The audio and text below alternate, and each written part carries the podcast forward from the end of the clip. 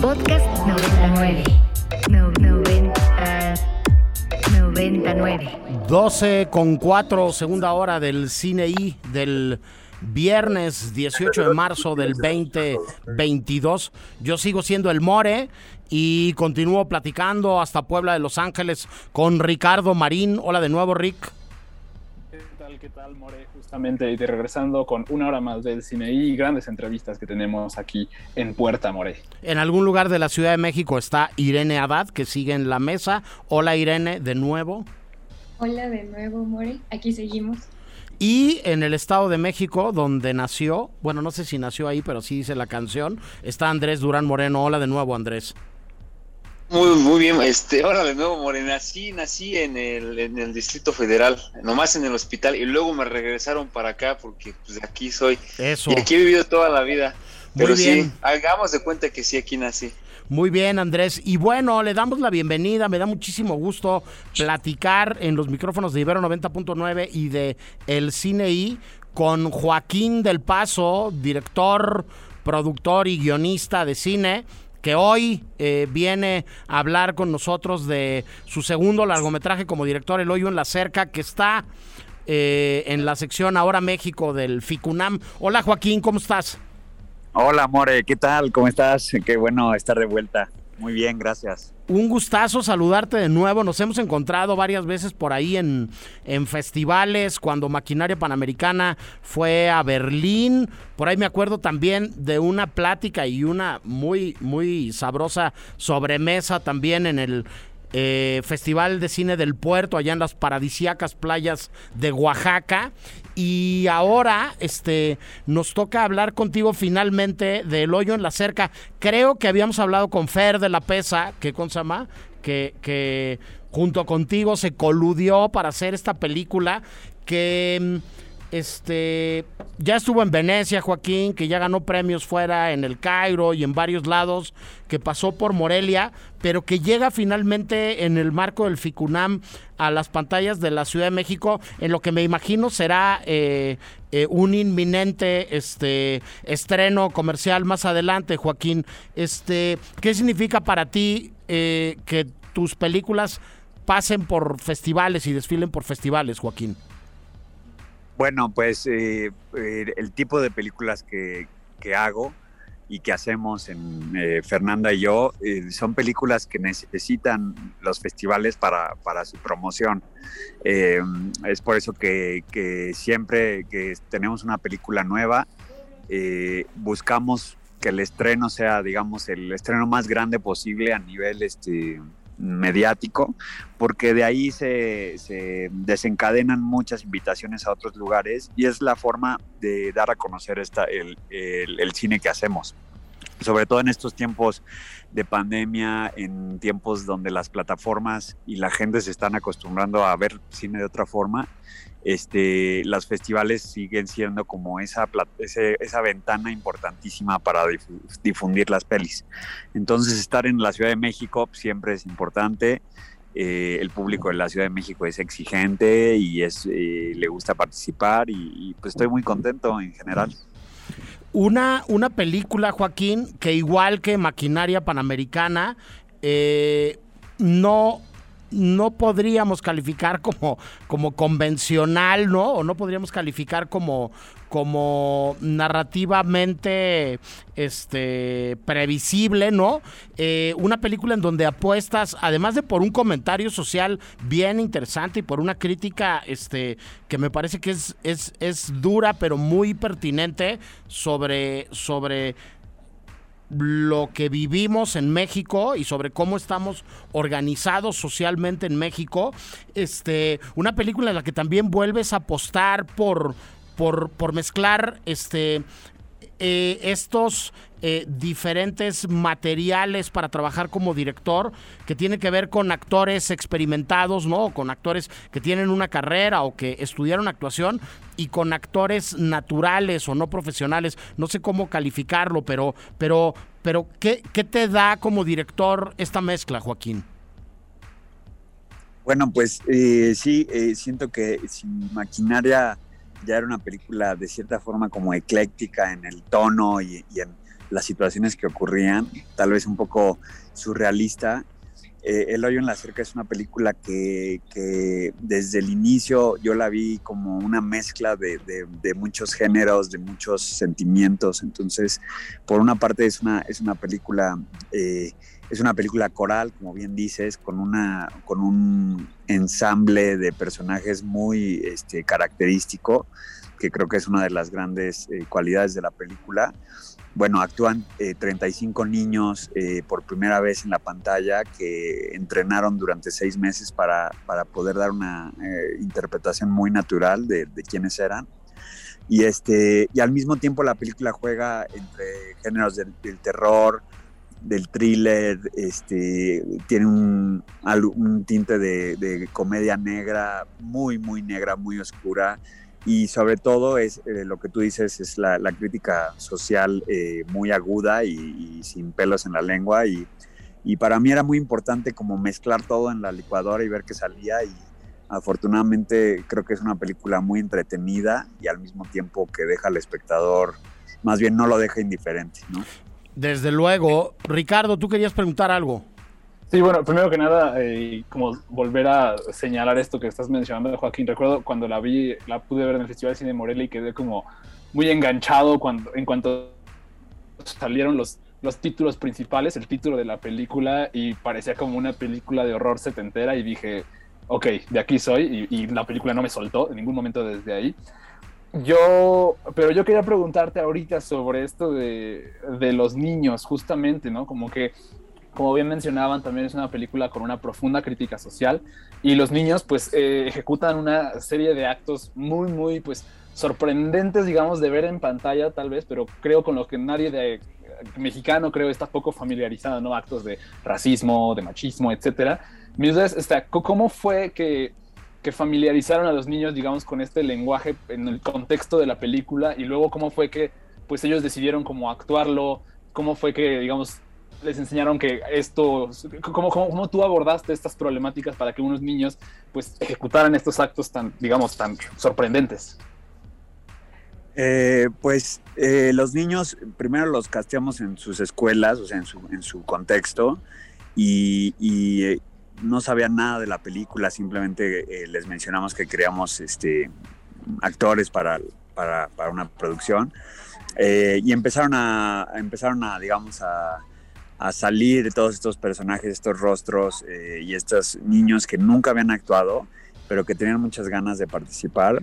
Y a partir de eso empezamos un proceso de, de, de casting eh, muy largo, como de tres meses, muy intenso y después una vez que ya estaban seleccionados los, los 35 niños que salen en la película y que vivieron durante siete semanas en un campamento que corría en paralelo a la filmación, pues hicimos eh, varios meses de, de, de, experimentación, de improvisación y las escenas que improvisábamos a veces tenían ese, ese, esos tonos, digamos, fuertes de eh, ya sea de, de, cierta violencia física o verbal, y poco a poco fuimos diseccionando como, cómo llegar a ese punto y cómo analizarlo desde una perspectiva como distante, ¿no? O sea, la violencia siempre la tratamos a, través de algo muy físico, con la ayuda de stunts, con la ayuda como de entrenamiento corporal, y, y, y la parte verbal era un juego, de cierta forma, un juego duro, pero los niños al, filmar la película de una forma no cronológica, eh, les dio mucha oportunidad para, para que analizáramos y platicáramos todas las noches después de filmar como qué es lo que había ocurrido, qué es lo que iba a ocurrir. Y realmente eh, pasaron el mejor verano de sus vidas porque eh, el ambiente en el rodaje era muy agradable y a la hora de filmar se ponía más oscuro, ¿no? Pero esa dualidad, ese juego fue, fue este, lo, que, lo que hizo que, que, la película mantuviera esa energía hasta el final, yo creo. Claro, suena muy interesante este, este campamento con rodaje, ¿no? Y esta, esta manera de desdoblar de alguna manera este, eh, las dos experiencias para ellos. Andrés, tú querías preguntarle algo a Joaquín también. Sí, sí, cuando vi la película no pude sino antelar lo difícil y caótico que debe haber sido poder manejar a tantos pues jóvenes, ¿no? Tan enérgicos en las inmediaciones de un set. Yo supongo que todo esto te debe haber traído un conocimiento muy especial, alguna enseñanza reveladora. Esta película, ¿qué te enseñó a ti, Joaquín? Híjole, eh, eh, buena pregunta, porque cada pregunta es, cada película es, digamos, como empezar de nuevo. Eh, por más de que yo, yo estudié cine, cuando hice mi primer largometraje sentí que no sabía nada y de nuevo fue, fue algo similar. Yo llegué con la experiencia eh, de maquinaria a filmar esta película, quiere decir con una película eh, muy planeada a nivel formal, a nivel de tono, o sea, yo la tenía en papel, digamos, eh, perfectamente pensada. Y el primer día de rodaje, cuando ya estaba, estábamos trabajando ya en el lugar con la materia que son los, los adolescentes, me di cuenta de que mis planes no servían para nada. Entonces, eh, esa misma noche, después de un día terrible, el primer día de filmación, eh, pues tiré todas mis, mis notas, tiré mi storyboard, o sea, bueno, lo dejé allí, pero eh, me di cuenta de que tenía que desarrollar una sensibilidad como especial para, para hacer esta puesta en escena que en la película se siente prácticamente inexistente.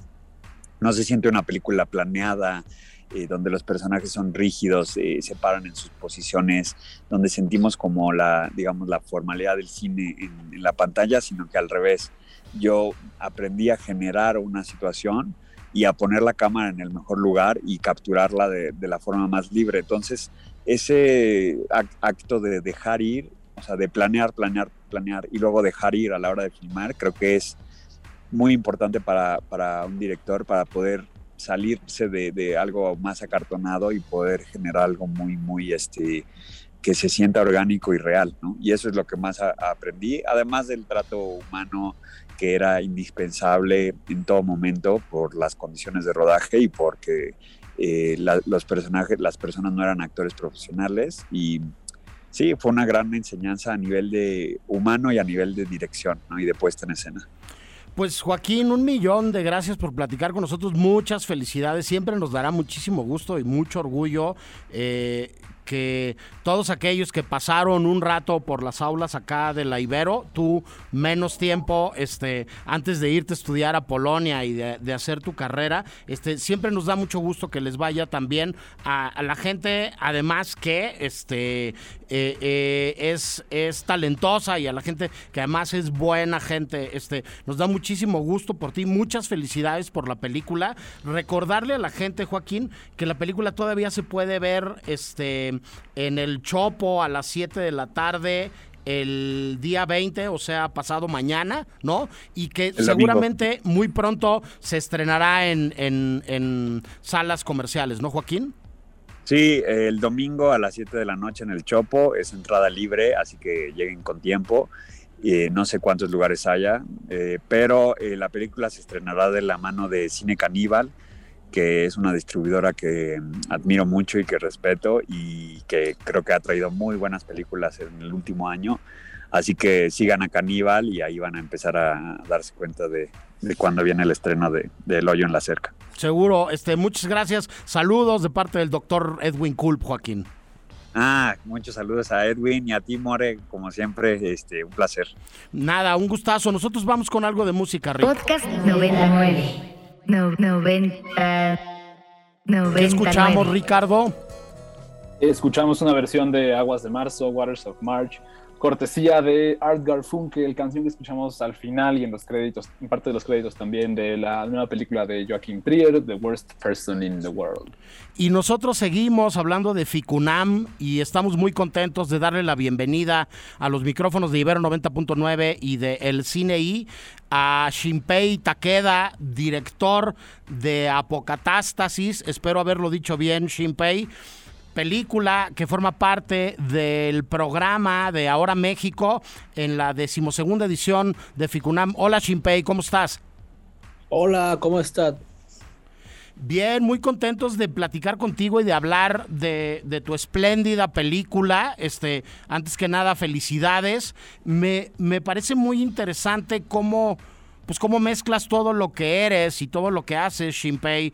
Tú eres un artista visual, haces performance, haces escultura, eres músico, este, vienes un poco de otras disciplinas artísticas, pero no es lo primero que filmas y aquí te, te, te metes en, en el tren, en la aventura de contar un largometraje de, de, ficción, este, que yo lo primero que te preguntaría es, ¿qué te da el cine como artista que no encuentras en las otras disciplinas que practicas y que conoces, Shinpei?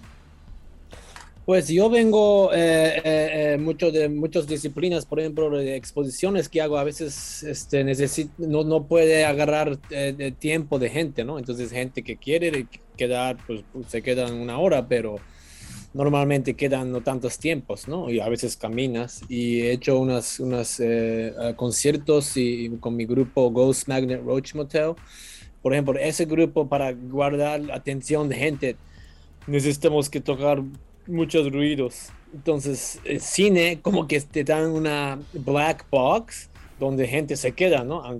A, veces aún no quieren, no pueden salir tan fácil. A veces salen, ¿no? Con mi película a veces salen también, pero porque está demasiado ruidoso a veces. Pero por menos, normalmente gente se quedan por 80 minutos y ahí puedo decir cosas con imágenes, con sonidos, historias. Entonces es lo que, me gusta de cine, Sí, en, en tu película Shinpei está tu patria, o al menos tu patria original, que es Japón, está Alemania, donde viviste, está Estados Unidos, está México, y están dos personajes que parecería que no tienen nada que ver o que no tienen nada en común, ¿no? Este, una chica en, en, Alemania este, que se dedica a hacer radiografías y un músico en, en México, en Tijuana en concreto. Y hay como dos viajes personales de ellos que al final los reúne. Este, ¿cómo, cómo juntas todo? O sea, ¿cómo se te ocurre que todo eso sea parte de la narrativa que construyes? Pues obviamente son dos, dos, cuatro países que tengo muchas relaciones en mi, mi, mi, mi vida, ¿no?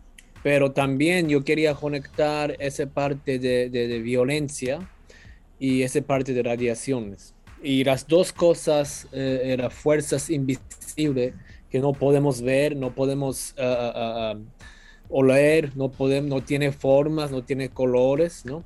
Pero obviamente, por ejemplo, en México están allí, sientes en abajo de tu piel la violencia, ¿no? Tú ves en la calle, en la noche, tú sientes, no vas a caminar allí sola o solo. O, o las radiaciones, obviamente están todo lado ahorita con Chernobyl, uh, apenas unos días antes era de, 11, 11, años aniversario de Fukushima, ¿no? están en alrededor de todos nosotros. Pues, ¿Qué es esa cosa de radiación? No, no hay forma, no hay colores, ¿no? Pero obviamente sabemos que es peligroso y sabemos que han dañado a, la humanidad, ¿no? Entonces, esas formas, uh, cómo encontramos esas cosas, terminó siendo este, búsqueda de las dos protagonistas. Al final es una película sobre sobrevivientes, ¿no, Shinpei? Este, sobre dos jóvenes que buscan a personas más grandes, más sabias, este, que son de alguna manera sus oráculos y que emprenden un viaje del héroe que me atrevería yo a decir que es casi casi que el clásico, ¿no? Sí, sí, sí, ese es muy clásico en esa manera, pero en fin, yo quería traer otro dimensión un poco más como de dimensión espiritual, ¿no? A enfrentar, a superar estas cosas de violencia o radiaciones porque sí hay, sí seguimos usando estos fragmentos de estadísticas, fragmentos de ciencias para tratar de solucionar, pero mira qué pasó con eh, dos años de COVID, tantas información de ciencias y vacuna, vacunamos dos veces, tres veces, cuatro veces y ahorita guerra, ¿no? y entonces como que tenemos que, yo quería proponer otro, en, fe, fe tal vez puede ser una buena palabra, una fe, no tan necesariamente con religión, pero fe en nosotros mismos, en otra dimensión espiritual, para tratar de enfrentar y superar estos temas grandes, ¿no? Correcto. Ricardo, querías preguntar algo. Sí, tengo varias preguntas. Me gustó muchísimo la, la película. Me hizo como pensar varias este, cuestiones, tanto prácticas como justo más como temáticas, como tú lo mencionabas, Shinpei. Primero que nada, quizás en la cuestión práctica me gustaría preguntarte cómo fue que llegaste con tus actores, ¿no? Primero eso, eh, cómo fue que llegaste con los actores, qué tan sus historias son reales, digamos, de algunos, o cómo las confluiste eso.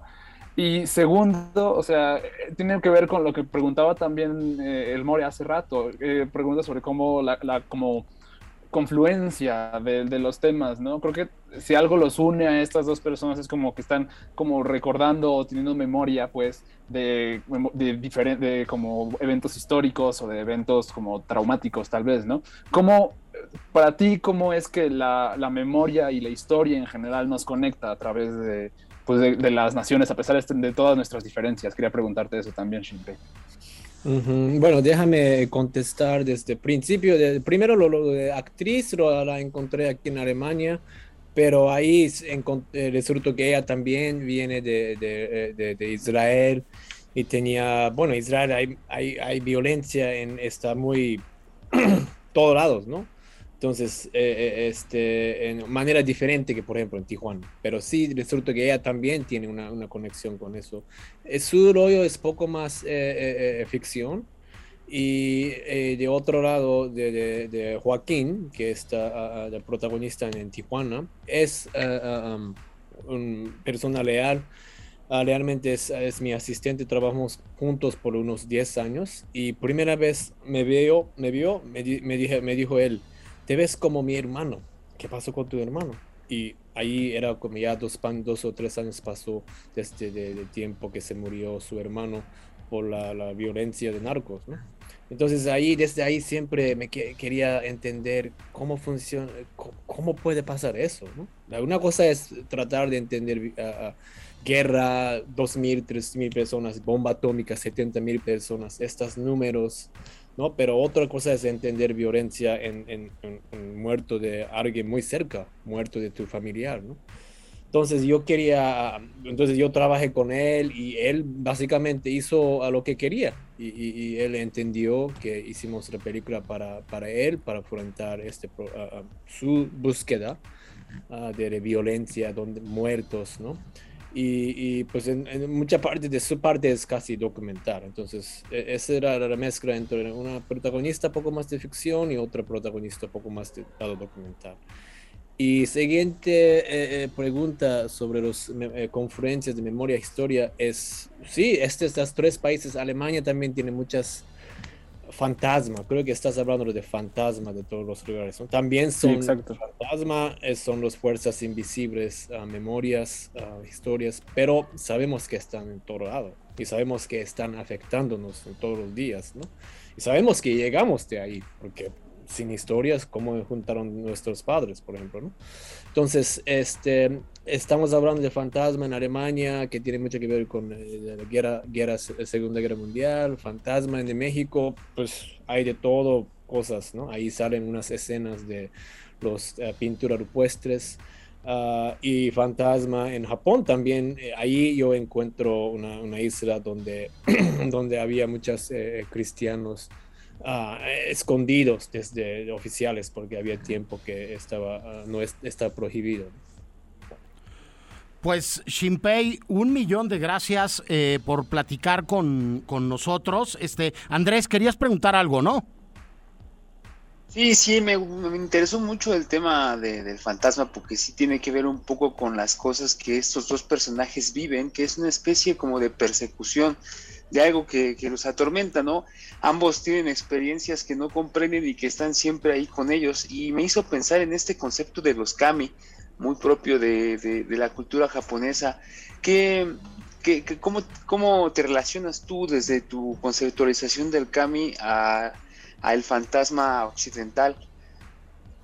Pues ese se trata, eh, se trata mucho de, de esta película, cuando hablaba de dimensión espiritual y de, eh, de fe, ¿no? Y en, en, Japón, y creo que ustedes mexicanos entienden muy bien, como que hay muchos dioses. Ustedes hacen santos, esos santos, esos santos, esos dioses, ¿no? Y Japón también hay muchos dioses, ¿no? Y en otro lado, Japón y México también somos perros de Estado, otro, otro Gringolandia o este sistema de valor que viene con un dios, the best, ¿no? Entonces, este es eh, eh, eh, el dios o dioses, estos dos sistemas a veces estamos, Japón, un país como Japón y México, estamos siempre perdidos en estas las dos cosas, ¿no? Entonces, entendiendo en viviendo en Tijuana por mucho tiempo, tú entiendes dónde está la frontera, pero tú también entras, entiendes cómo cruzas las dos. Y a mí me encantaría cruzar los dos lados. Entonces, este, esta película también, no voy a dar spoiler, pero en, escenas final es poco de simbología de, del sistema de un dios, con la cabeza eso, y que llegan a un lugar espiritual con los estas eh, piedras, ¿no? Entonces, eso es algo que, que quería eh, eh, explorar con esta película. Pues eh, ahora sí, este, el tiempo nos gana, Shinpei. Muchas gracias por platicar con nosotros. Felicidades por la película. Recordarle a la gente que la película todavía se puede ver el día de mañana en la Casa del Cine. Todavía tiene una proyección más en el marco del FICUNAM. Y en seis en la noche. A las, exactamente, a las seis de la tarde, ¿no? Y nada, nos encontraremos por ahí en alguno de tus próximos proyectos, Shinpei, en, en la próxima película, en algún otro festival. Eh, un, un, gusto, gracias por tu tiempo y muchísima suerte en todo lo que venga, Shinpei. Muchas, muchas gracias.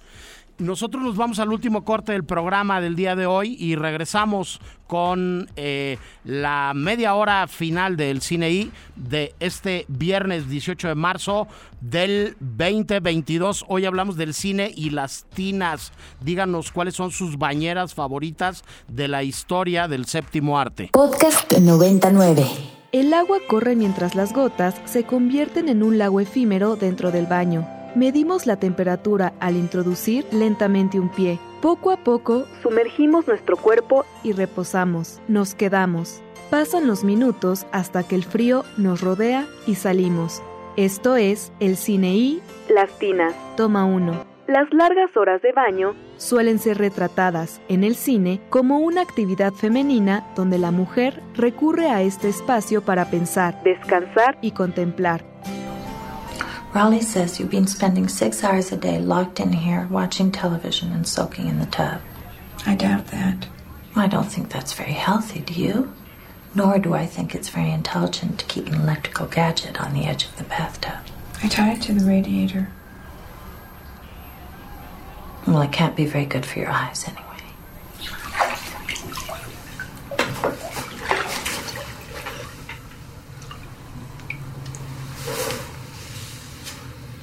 Chaz came home. What do you mean? He and Ari and Uzi are going to stay with me for a little while. Why are they allowed to do that? I don't know exactly, but I think he's been very depressed. So am I. So are you what? Margot en Royal Tenenbaums, la tercera película de Wes Anderson, pasa los días fumando en el baño mientras ve horas de televisión. Encerrada y sumergida en la tina, olvida su matrimonio infeliz, la tina como un refugio y un lugar íntimo y seguro. Un retrato similar lo encontramos en Melancolía de Lars von Trier, cuando Justine escapa de su boda para sumergirse en sus ideas. Reflexiva, logra salir de la alienación causada por los invitados de la celebración o incluso podemos remitirnos a Tarde para Morir Joven de Dominga Sotomayor, donde Sofía crea un refugio de los problemas cotidianos que enfrenta con sus padres, con el amor y con los miedos de crecer. Justine, it's John. We're ready to cut the cake, sweetheart. Please come downstairs as soon as you can, okay?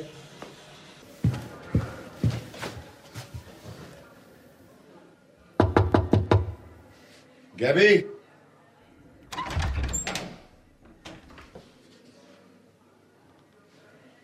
Gabby.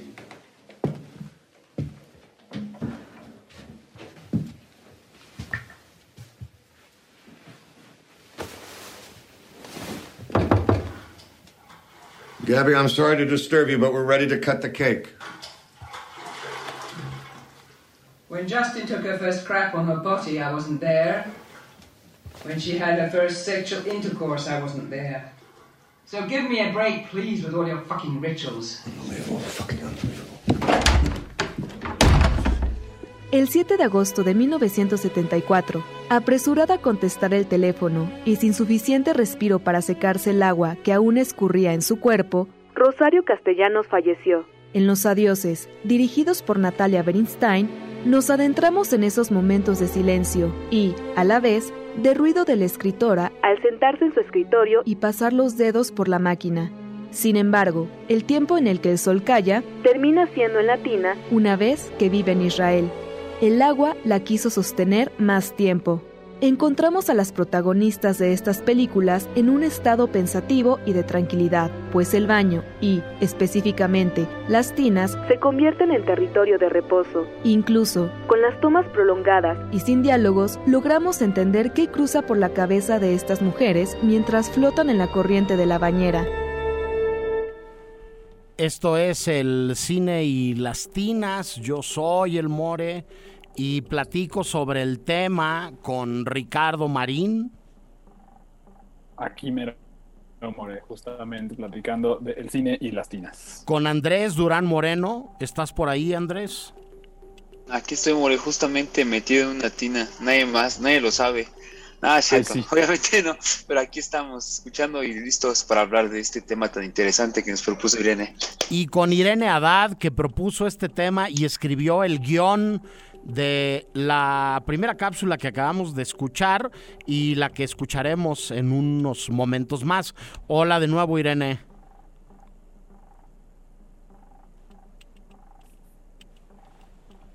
Creo que tenemos un pequeño problema con Irene, este, que en el momento que la recuperaremos, la, recuperemos, este, espero que, que nos lo comente. ¿Andas por ahí, Irene? ¿Nos escuchas?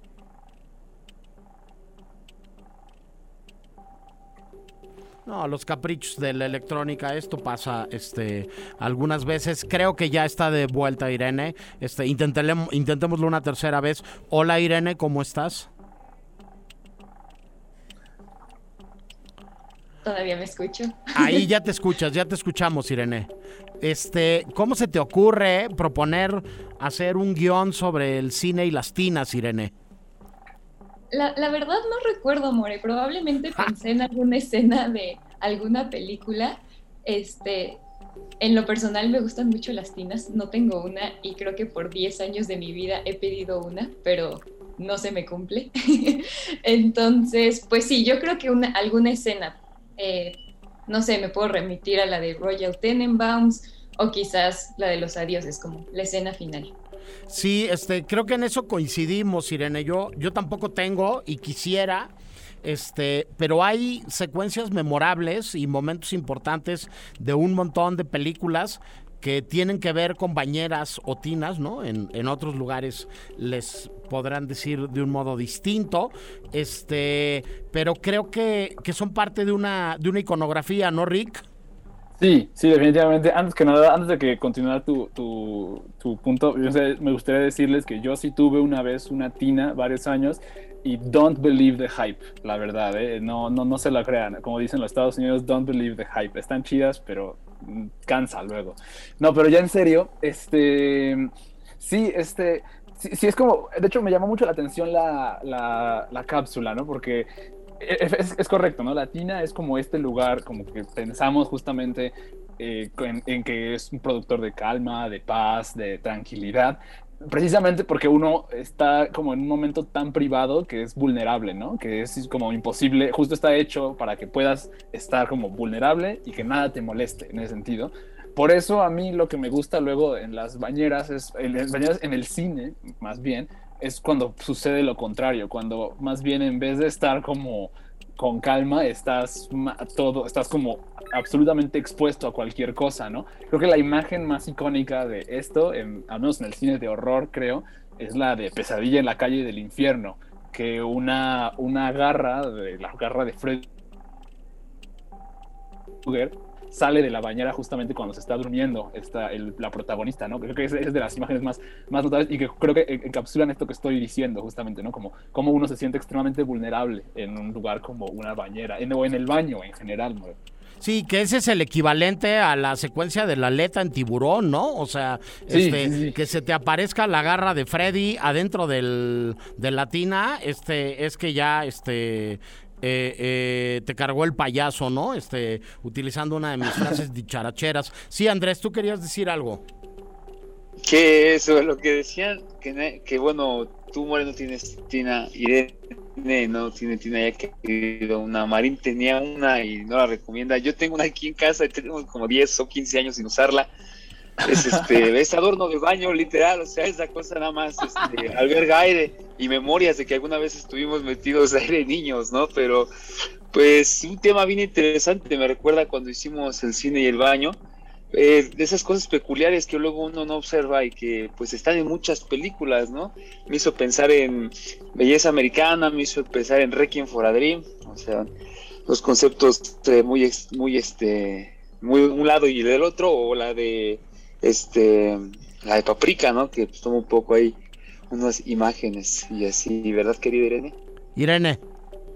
Y pues también como del otro lado, o sea, no, no necesariamente del terror, pero de la comedia y que aparece algo de, de latina, pienso también en Sopa de Patos de los hermanos Marx, que creo que en algún momento uno de los hermanos le sale de latina a un señor que se está bañando ahí y le hace una broma.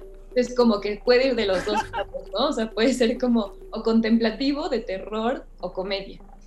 Sí, desde luego, y hay un montón de, de secuencias y de momentos más. Este también suele vincularse eh, frente a lo que comentaban los tres.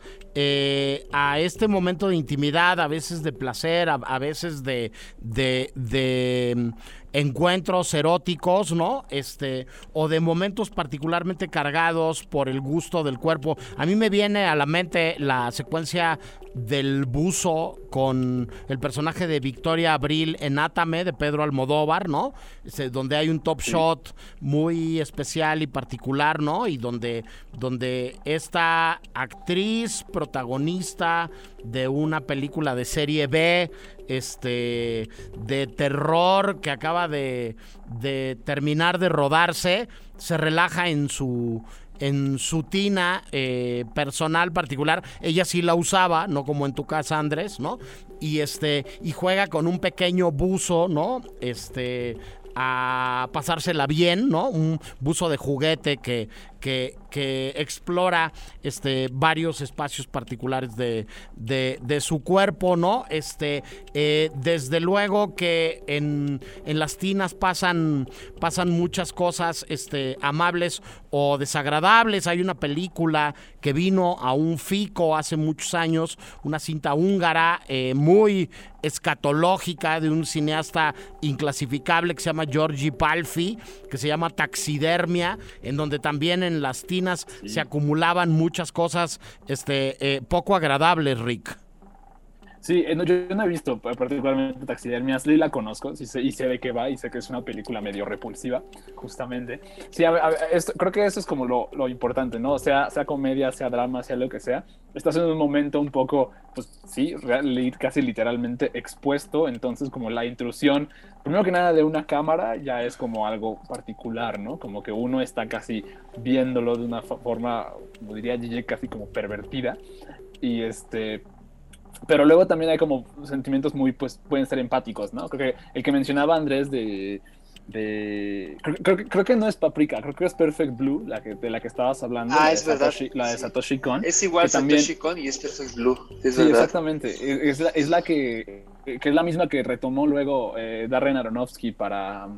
Para, ¿cómo se llama? Para Requiem por un Requiem sueño, justamente. Es como, la, es como Sí. exactamente la misma imagen, justo, ¿no? Y son, son como imágenes de, de desesperación, ¿no? Como de, como de mucha, de muchísima, muchísima ansiedad y esas como combinaciones son como, creo lo que hacen, lo que hacen un interesante, pues, recurso, recurso como cinematográfico. Yo particularmente amo cómo la usa un cineasta igual asqueroso y escatológico como Harmony Corinne, este, en su película Gumo porque es verdaderamente una escena pues muy asquerosa donde una persona está, un personaje está comiendo en su bañera, pero todo está no, tengo forma de describirlo, simplemente está todo muy asqueroso, mohoso, feo, lleno de shampoo mientras come, es como una combinación terrible, pero es chistosísimo de ver realmente. Sí, bueno, este, en clásicos de el cine de los ochentas, como El nombre de la rosa, podemos encontrar también, este, secuencias, este, en latina. Eh, que rayan en el horror, ¿no? O en la parte oscura de, la, de la situación. Este, creepies como en Jacob's Ladder, ¿no? Este, que, que tienen que ver con pesadillas, ¿no? Como, como también sucede en El Resplandor, o placenteras. Yo creo que nos hemos comprado un poco esa idea, al menos Irene y yo, ¿no? Este, como en Mujer Bonita, ¿no? Y esta secuencia de, de esta eh, protagonista femenina que viene de un medio bastante duro y que poderse meter en una tina con unas burbujas y unas sales, ¿no? y chapotear un rato ahí y no hacer absolutamente nada, pues puede acabar resultando bastante glamuroso o atractivo para, para algunos, ¿no? No sé si en Seven, pero creo que en Seven también hay una tina en la que este, se encuentra uno de, de, de los siete asesinatos de los pecados. No sé si ya estoy mezclando yo también películas, Rick, pero creo que, creo que sí sucede algo en una tina en Seven, ¿no? No recuerdo del todo esa. No recuerdo del todo esa escena, francamente. Tiene, tiene ya un, tiempo que, la vi, este, pero no me sonaría descabellado. Se ven, es una privada, seguramente algo así estaría ocurriendo. Bueno, yo les propongo que vayamos a escuchar la otra cápsula que, escribió Irene y que amablemente producción hizo para nosotros y este y regresamos acá para seguir hablando del cine y las tinas. ¿Qué pasaría si al tomar un largo baño nos encontramos con algo desconocido? Al jalar la cortina revelamos el cadáver de una mujer, a un hombre anfibio o un espíritu que necesita sacar sus interiores. Esto es El cine y Las Tinas, toma 2. Primero, aparecerá una mujer con el cuerpo podrido. Con calma, saldrá de la tina y se acercará a nosotros. Ella está en la habitación 237 del Hotel Overlook. Miss Grady, Weren't you once the caretaker here? Why, no, sir. I don't believe so. You, uh, married man, are you, Mr. Grady? Yes, sir. Hmm? I have a wife and uh, two daughters, sir. Hmm? And, uh, where are they now? Oh, they're somewhere around. I'm not quite sure at the moment, sir.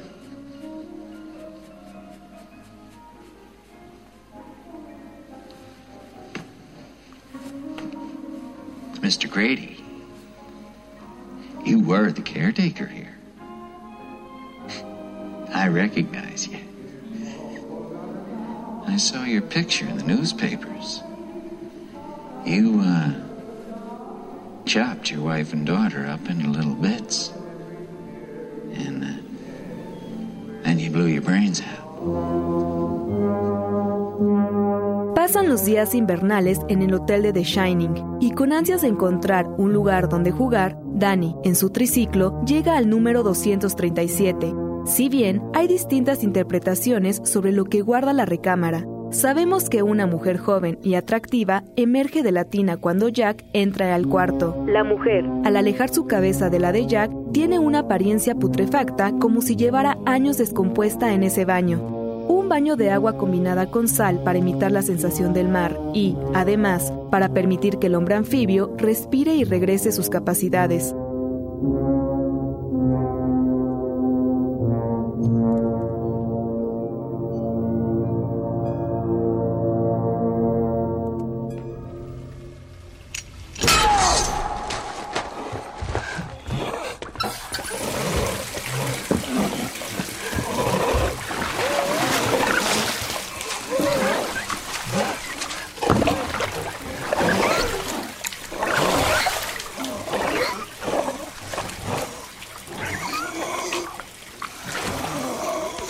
Salt? What are you talking about?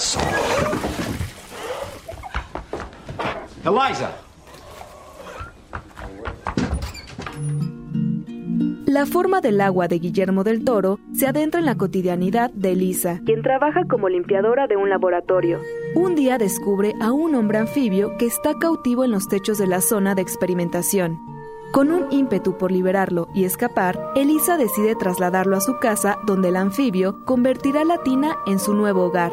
Finalmente, dentro del baño, aparece un espíritu. En esta ocasión, corresponde a el viaje de Chihiro, donde la niña, tras quedar atrapada en un mundo desconocido, debe trabajar en un balneario. Entre el vapor del agua y los aromas perfumados, debe preparar un baño para uno de los espíritus más nauseabundos que se han presentado. Las tinas se combinan con la suciedad del cuerpo para, más tarde, revelar lo que había bajo las capas de suciedad.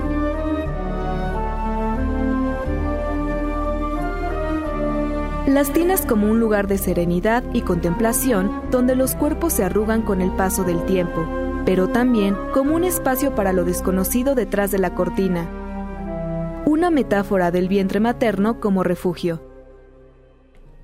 Las tinas, una metáfora del vientre materno como refugio, escribió Irene Haddad. Este, agradezco, ya que está aquí en cabina, al maestro David Obando, que él produjo eh, las cápsulas de esta semana como las de casi todas las semanas y este y nos encanta hacer esto y nos encanta prepararlo porque porque creemos que, que, que las cápsulas son un poco parte de la carnita de esta última parte del programa y nos encanta hacerlo. Este y nos acercamos al final del programa, entonces este hablas de varias eh, películas más algunas de ellas bien recientes, ¿no? Este, y sin las cuales una con Samá, eh, sin en las cuales sin una tina no sería posible la propia película. Me refiero en concreto a la, a la, la forma del agua, Irene. Este, que gracias por el tema de entrada, gracias por proponerlo por las cápsulas. ¿Tú qué recomendarías, Irene? Pues creo que al escribir las cápsulas eh, me dieron ganas de volver a ver Tarde para Morir Joven de Dominga Sotomayor. Peliculón. Entonces, esa, esa es mi recomendación. Muy bien, muchas gracias. Sigue proponiendo temas tan particulares y tan especiales. Este, nos, nos está pasando a, a, a punto de llegar a los 17 años del programa. Estamos haciendo programas sobre temas que nunca habíamos hecho y nos estamos sorprendiendo. Nos pasó, no sé, con los dragones, ¿no? El otro día, ahora con las tinas, que hay muchas más películas de las que creemos alrededor de estos temas. Andrés Durán Moreno, ¿tú qué recomiendas? Una de ellas inesperada es este The Nightmare Before Christmas de Tim Burton. Lock, Shock y Barrel, los tres niñitos de la película llegan a presentarse en la película en una tina con patas que llega okay. caminando ahí. no Entonces, me acordaba yo de eso tampoco, eso. Andrés. Muy bien. Llega en una tina. Muchas gracias, Andrés. Un abrazo. Este, Ricardo Marín, ¿tú qué dirías? Y, y yo, yo retomo una que, la que dijo Andrés también, este Perfect Blue de, de Satoshi Kon tiene una escena muy particular en la, en la, en, la, en una tina, justamente. Y, Satoshi Kon tiene una forma como muy especial de construir sus películas, entonces justo como corta de sus tinas a otras, como las transiciones que genera a partir de su tina también, la tiene en su animación, es algo muy muy especial, entonces yo recomiendo muchísimo y recomiendo en general siempre las películas de Satoshi Kon, pero en este caso eh, Perfect Blue definitivamente. Ok, yo antes de darles mi recomendación, me encontré una cosa bien interesante preparando el programa Irene, y es que en Londres hay un evento que se llama Hot Top Cinema, que es ir a ver películas adentro de una tina. Ponen tinas con agua caliente, pagas Dios. una lana y vas a ver una película este, adentro de una tina. Este, hay una cantidad limitada de tinas con agua bien calientita. Este, hay una cantidad limitada de personas que se pueden meter a la tina porque se trata de que sea una proyección y no otro tipo de, de entretenimiento, ¿no?